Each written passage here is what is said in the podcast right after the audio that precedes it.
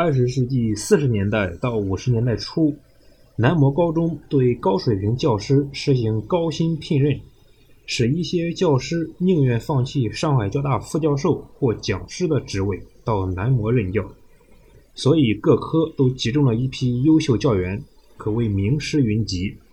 教数学的赵献初先生对王选影响十分深远。赵献初在南模任教七十年，后来担任南模校长，是上海一代名师。他是王选兄妹五个的数学老师。教学的特别之处是声情并茂，一些需要记住的公式，他常常以特殊的音调朗读，并带着大家一起背诵，学生们很容易记住。后来有位校友还请人把赵先生的声调谱成曲子传唱。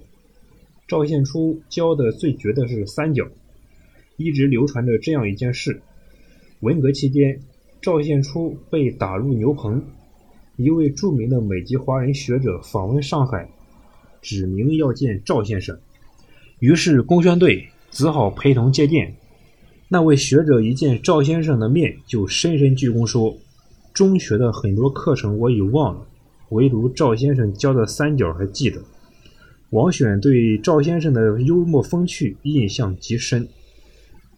赵先初先生上课从来都是笑嘻嘻的，他风趣地把俄国数学家罗伯切夫斯基叫成“萝卜吃死鸡”。赵先生脾气特别好，说话幽默，笑口常开。我想这是他长寿的重要原因。在赵献初的影响下，原本就喜爱数学的王选，上高中后不久，就像初中那样，把高一到高三数学课本上的习题全部做完了。王选后来报考大学数学系，也与此有密切关系。一九九八年，赵献初逝世，王选单独送上一幅花圈，表达对赵先生的崇敬。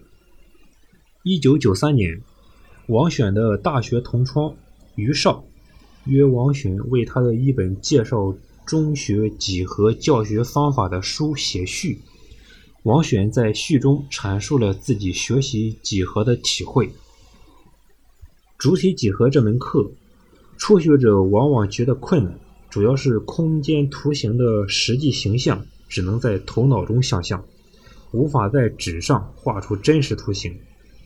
五十年代时，某个名牌中学的几何老师每次上课带一只萝卜，一边讲解一边用刀切萝卜演示，使学生对立体几何的真实形象产生深刻印象。中学几何课程包括平面几何、立体几何、解析几何，是数学的重要分支，它们本身有较大的实际应用价值。又是学习高等数学必须具备的基础。学习几何对于培养学生逻辑思维能力、空间想象能力起着重要作用。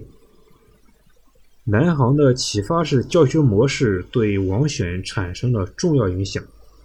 王选总结说：“南模的教学法很特别，是一种启发式的教育。”他们的教学生动活泼，从来不搞题海战术，而是启发学生的兴趣和主动性，通过主动的教学启发学生的兴趣爱好和学习的自觉性，觉得念书是一种乐趣，不是像现在有的老师那样使劲的搞疲劳轰炸，布置很多很多的作业，使学生觉得念书是个很苦的事情。王选上大学以后，南模师资力量发生了变化。一九五六年，南模一下有六名优秀教师奉命调入大学任副教授，后来又不断有优秀教师抽调到大学，南模元气大伤，教学水平受到很大影响。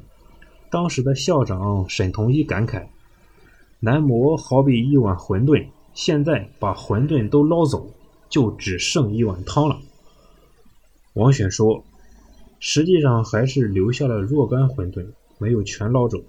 后来任校长的赵献初先生显然是馄饨，这也说明实施素质教育的另一个重要条件是提高师资水平。有了名师，才有名校。”